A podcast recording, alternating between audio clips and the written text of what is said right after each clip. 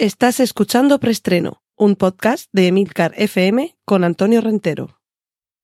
Bien, silencio todo el mundo. Motor. Sonido. Claqueta. Escena 1, toma primera. Acción. Saludos, bienvenidos una semana más a Preestreno, el podcast de Milcar FM con las últimas noticias de cine y series de televisión.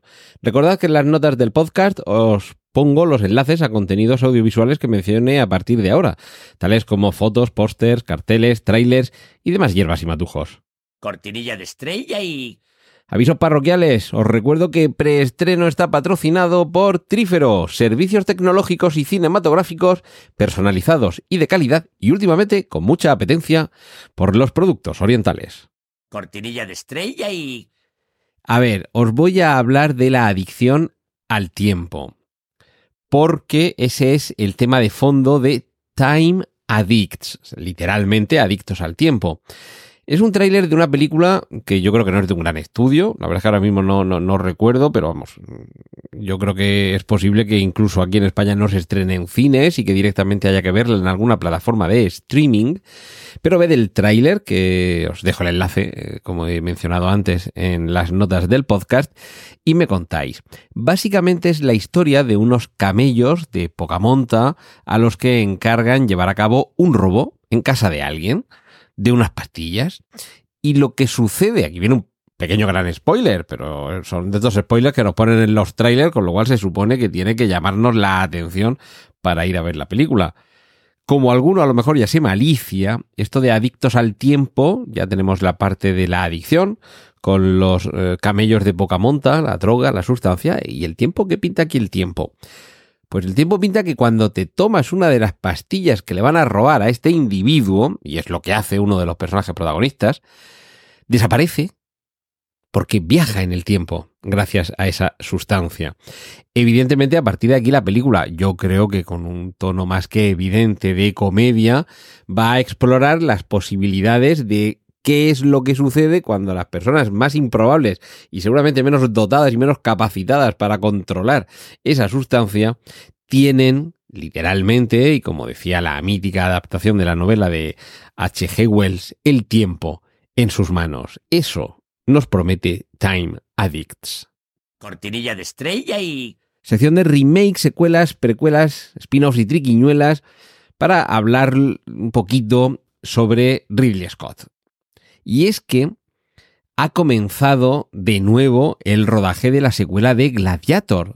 Bueno, ha comenzado, ya han comenzado las labores para comenzar el rodaje. Comienza el 4 de diciembre, es decir, ya, esta semana que viene. Eh, un rodaje que evidentemente había quedado eh, en pausa, como otros muchos rodajes y grabaciones, por la huelga de actores y guionistas que ha tenido lugar en Hollywood desde el verano. La cuestión es que, eh, sin tener todavía muy claro en qué va a consistir este Gladiator 2, yo realmente dudo de que termine titulándose así. Mm, aunque luego la conozcamos por ese título, por Gladiator 2, pero a mí me parece que es un título que no, que no haría justicia a la continuación de esa película tan épica.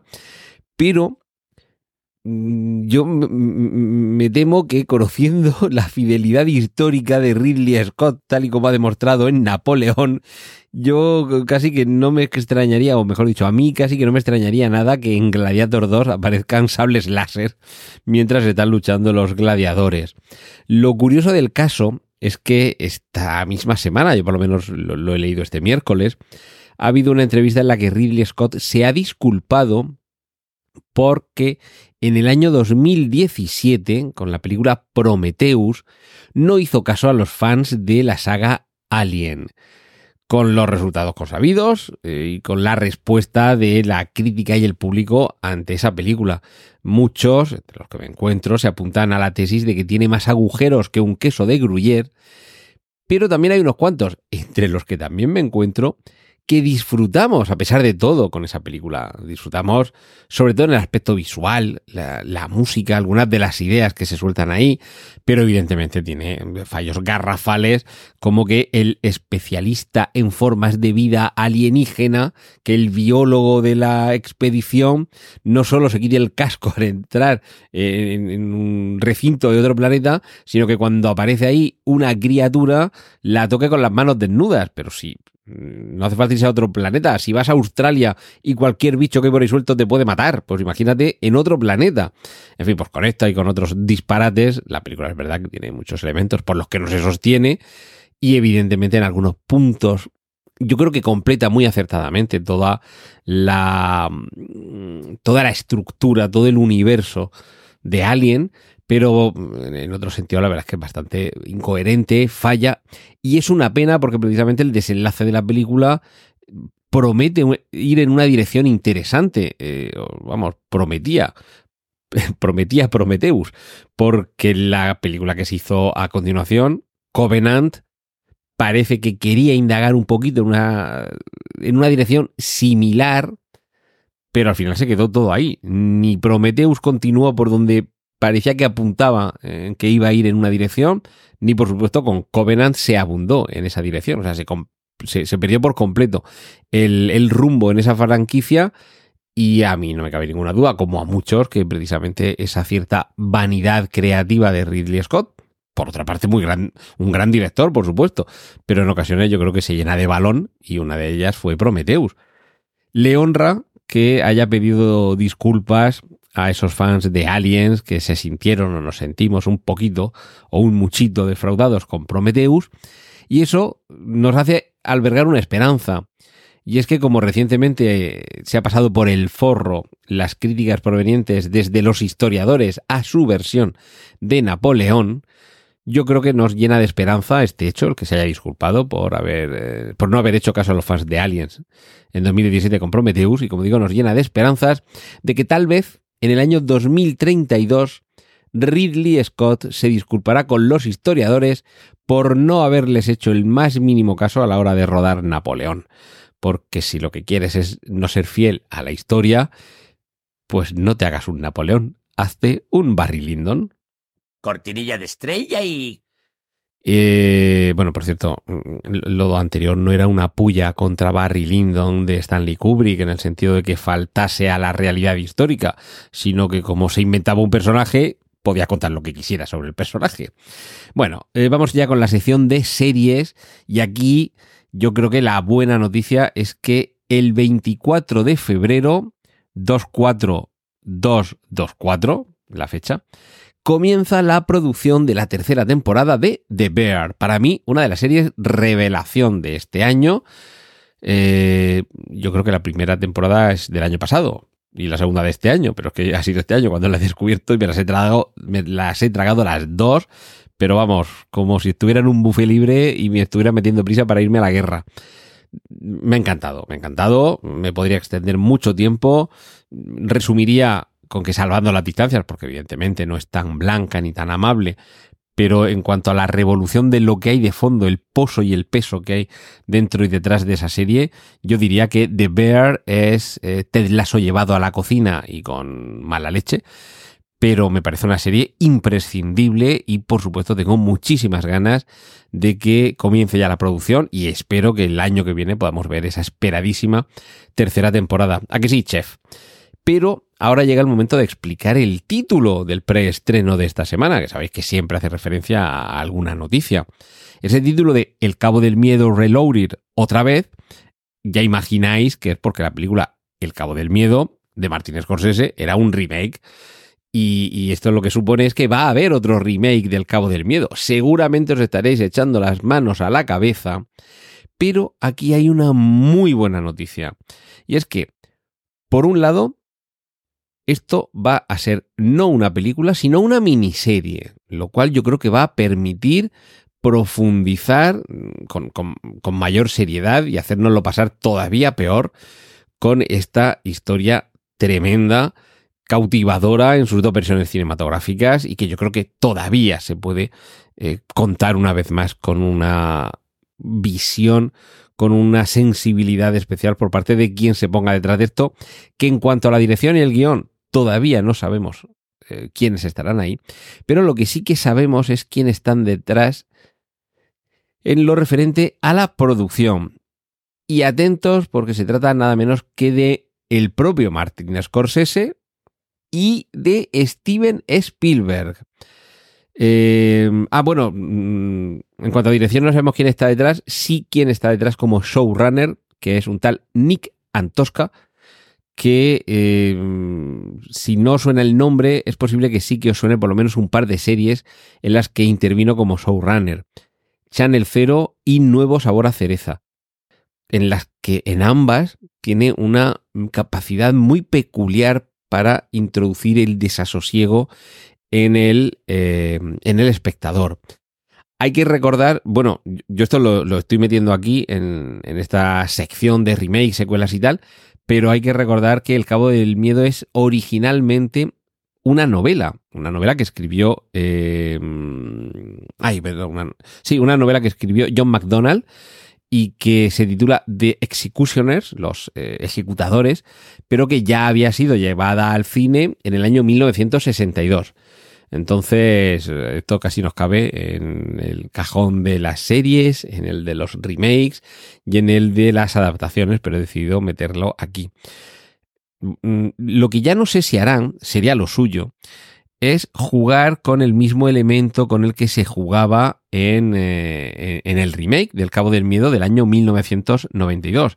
30 años después. Aquí un poco se nos ha torrado de a ver, por mantener un poquito esta simetría, que son unas cosas que a mí me encantan, si la película original es del 62 y el remake es del 92, es decir, 30 años después, yo creo que lo suyo es que el año pasado hubiéramos tenido esta miniserie por ir haciéndola de 30 años en 30 años. Y esto daría para hacer una jugada parecida a las dos versiones que hay de La Huella la de Mankiewicz y la de Branagh, en la que el actor que hacía del personaje joven en la original junto a Sir Lawrence Olivier, es decir, eh, ay, que se me dio el nombre, mm, Michael Caine, en el remake hacía el papel del personaje mm, de edad avanzada, mientras que Jude Law interpretaba al papel del joven. Ahora mismo no tengo los cálculos delante, pero en algún momento calculé, bueno, pues en el año 2042 o 2031, cuando fuera, tendría que haber una nueva versión de la huella en la que Jude interpretara al personaje más mayor de los dos y que hubiera otro actor británico que interpretara al personaje joven. Bueno, pues algo así casi se podría hacer, creo yo, con el Cabo del Miedo. Y os cuento por qué. Eh, en la película del año 1962, la original, eh, bueno, el, título en inglés es el mismo, Cape Fear, pero aquí en España era El Cabo del Terror. Los protagonistas eran Robert Mitchum, interpretando a, Max Cady, que es quien salía de la cárcel, y Gregory Peck interpretaba a Sam Bowden, el abogado al que iba a perseguir. Estos personajes estaban interpretados respectivamente en la versión del 92, eh, dirigida por Martin Scorsese, por Robert De Niro y Nick Nolte. Pero los dos actores protagonistas de la versión original, Robert Mitchum y Gregory Peck, también aparecía en, eh, en escena con un papel que, mm, que era e-, episódico. De hecho, además cambiaba un poco las tornas porque, si no recuerdo mal, mm, Gregory Peck interpretaba... A ver, mm, si Robert Mitchum era el malo y Gregory Peck era el abogado, me parece que, que Gregory Peck interpretaba al abogado de Max Cady, es decir, el personaje del malo aquí estaba defendido por quien en la película original había sido el abogado al que perseguía, ¿vale? Y también aparecía, había una aparición de Robert Mitchum. Ojalá sigan un poco con este juego y en esta miniserie aparezca Robert De Niro, pero en este caso interpretando a otro papel y, bueno, lo suyo sería que Nick Nolte interpretara al, al abogado del actor que aquí haga del malo. Eso sería, eso sería ideal. Vamos a ver, vamos a ver si siguen con ese, con ese juego. Estaría muy bien, pero en cualquier caso, a mí me parece que es una novela y dos películas que todavía dan para seguir cautivando a un público, eso sí, teniendo detrás dos nombres como el propio Martin Scorsese y Steven Spielberg, yo creo que el proyecto mmm, tenemos que estar con muchas ganas de que se convierta en realidad. Cortinilla de estrella y... Nos vamos a la sección de series con un pequeño adelanto que ha aparecido, os dejo el, el enlace en las notas del podcast, sobre la serie de Agatha. Ya sabéis, una serie spin-off de aquella serie WandaVision, que fue un poco pionera al trasladar el universo cinematográfico Marvel a la pequeña pantalla, que nos sorprendió y, nos cautivó a partes iguales, porque sobre todo la forma de contarlo, ir viendo cómo la evolución en cuanto a, al formato y el concepto de cada capítulo iba avanzando década a década por la historia de la televisión, cómo nos sorprendió con la aparición de algún personaje interpretado por algún actor que aquello ya suponía uno de los primeros pasos hacia el multiverso, pero yo creo que sobre todo sorprendió por la presencia de Agatha Harkness, que es un personaje que dentro del universo cinematográfico Marvel podría tener un papel más que importante.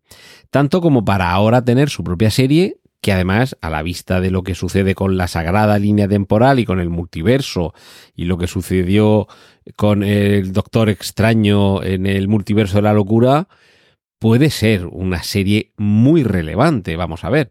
De momento lo que tenemos es, ya digo, un pequeño vídeo en el que vemos unos behind the scenes, unos detrás de las cámaras, pequeños fragmentos, pequeñas declaraciones de, de algunos de los personajes que aparecen delante y detrás de las cámaras. Ya digo, un pequeño adelanto para esta serie que ahora a comienzo de año, si no recuerdo mal, llegará a Disney Plus, donde si no, y seguro que nos hace albergar, por un lado, esperanzas y espero que no muchas decepciones, porque es lo que últimamente está pasando un poquito con el universo Marvel.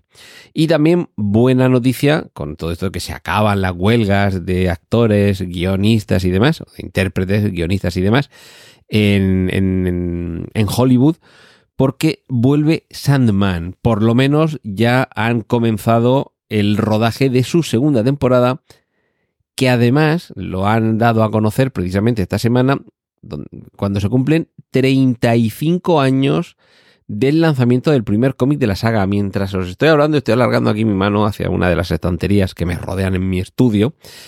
Y estoy tocando los ejemplares de Sandman, los que la editorial 5 sacó aquí en España a mediados de los años 80 y con los que comenzamos a descubrir un nuevo universo de personajes, de historias y de sueños en DC. La serie televisiva fue una pasada, hizo justicia con algunos cambios, pero yo creo que, en fin, no voy a decir menores, si son relevantes, pero creo que son pues para no tenerlos en cuenta, porque el producto final yo creo que fue sobresaliente.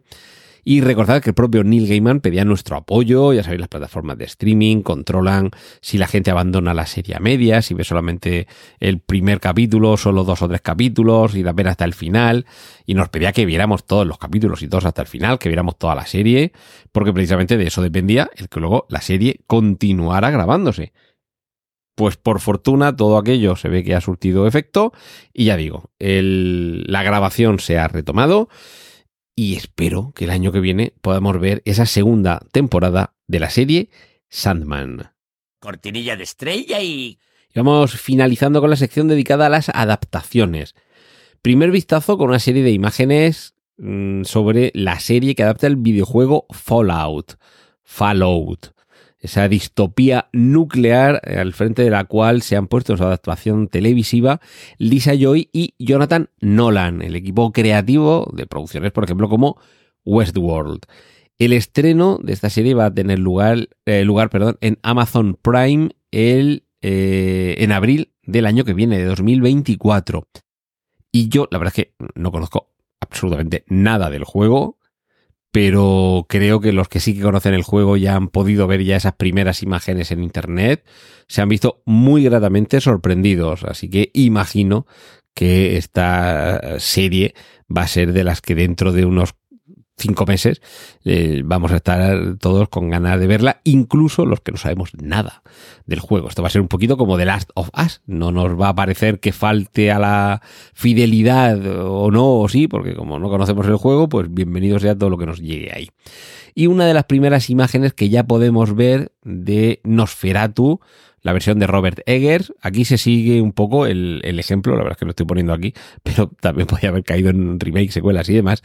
Eh, Nosferatu, de Robert Eggers, sabéis que es el tercer remake, porque ya hubo uno a cargo, esto sería en el año 78, una cosa así, me parece que fue, a cargo de Werner Herzog, que era un remake de la película homónima del cine mudo de los años 20, una obra maestra, una obra absolutamente incontestable, una obra maestra de Friedrich Wilhelm Murnau, que adaptaba cambiando nombres, títulos y, localizaciones el Drácula de Bram Stoker.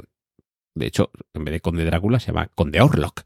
Y en lugar de Londres eh, transcurría en una localidad de Alemania que no recuerdo ahora el nombre pero la viuda de Stoker se enteró, eh, inició un, pleito y contra, además, Prana, esto investigad porque que la productora de Nosferatu se llame Prana, tiene mm, lecturas muy interesantes, pero ganó el juicio y se obligó a que se destruyeran todas las copias de la película Nosferatu.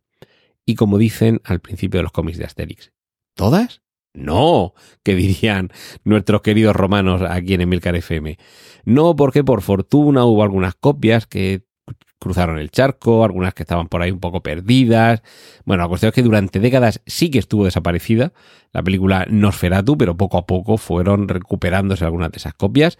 La restauración más famosa, además, eh, a cargo de uno de, de, uno de nuestros compatriotas, del señor Berriatúa, que, la, la, restauró, una de las copias que se encontraron, y gracias a eso hemos podido ver, descubrir, disfrutar de Nosferatu en las últimas décadas. Pues hay una nueva, eh, una nueva versión, en este caso a cargo de Robert Eggers, ya sabéis, La Bruja, por ejemplo, y los protagonistas, eh, un reparto, la verdad es que de campanillas. Bill Skarsgård, Nicholas Holt, Lily Rose Depp, que es precisamente a quien vemos en esta primera imagen promocional, Aaron Taylor Johnson y Willem Dafoe, que cuenta además con la particularidad de este actor, Willem Dafoe, de haber interpretado a Max Schreck, el actor que interpretaba a Nosferatu en la película de Murnau. Hay una película que se llama... Um, ay, un momento. Madre mía, está... La sombra, La sombra del vampiro. Una película de eh, año 99 o 2000 o por ahí, en la que los amantes además del cine dentro del cine les encanta porque es la película del rodaje de Nosferatu, de Murnau, y ese actor, ese Max Schreck, en la ficción de esta película, de La sombra del vampiro, resulta que es... Hoy, bueno, vedla, vedla porque os va a sorprender muy gratamente. Bueno, pues eh, eso sí, no tengáis ninguna prisa para ver este Nosferatu de Robert Eggers. Porque se estrena el 25 de diciembre, pero de 2024, que falta más de un año.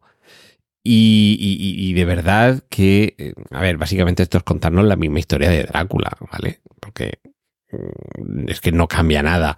La visita del representante legal al castillo del conde, en este caso el conde Orlok, que huye de su castillo y se refugia, en este caso no en Londres, sino en una eh, ciudad del corazón de Europa, en la zona de Alemania, me parece que era, y a partir de ahí va a tratar de hacerse con la sangre de preciadas, eh, preciosas jovencitas, mientras en un cercano edificio va a tener sus eh, arcones llenos de tierra de Transilvania.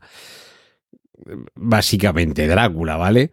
Pero en este caso yo creo que la iconografía y la forma en la que Robert Eggers el director, entre otros, de La Bruja, nos va a tratar de poner los pelos de punta creo que va a colocar en un lugar muy especial esta película junto a las dos de las que procede. Y finalizo la, última noticia por hoy con una que me he enterado nada, poquito antes de empezar a, grabar. Y es que Francis Lawrence, director de varias de las entregas de Juegos del Hambre, incluyendo la, la última, la balada de serpientes y no sé qué, la, la, precuela de todos los Juegos del Hambre, pues bien, este director, Francis Lawrence, es quien se va a encargar de dirigir la adaptación de la que, bueno, de las pocas novelas antiguas de Stephen King que quedan todavía sin adaptar al cine. La larga marcha.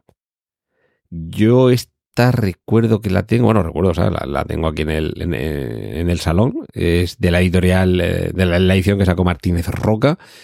Y, y, recuerdo que me dejó muy impresionado.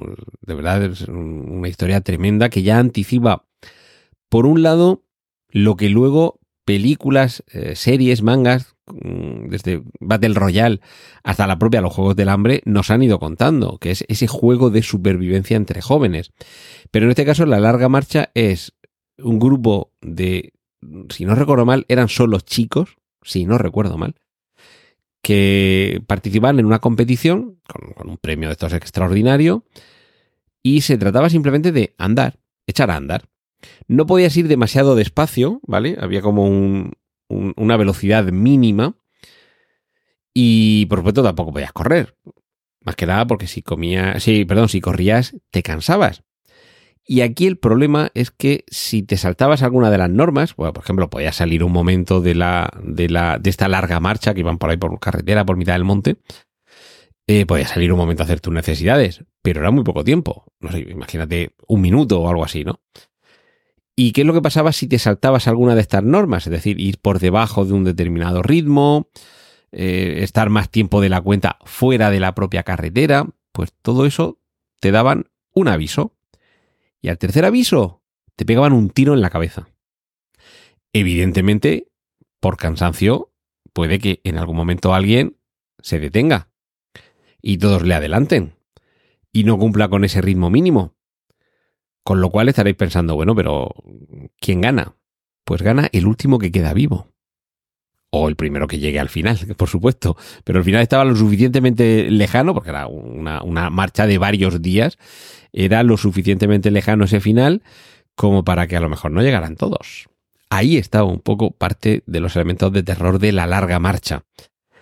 Esto, por, por resumirlo mucho, sería como una especie de camino de Santiago en el que si te paras, te matan y con esa premisa tan terrorífica, porque además todo eso estaba siendo retransmitido en directo por televisión.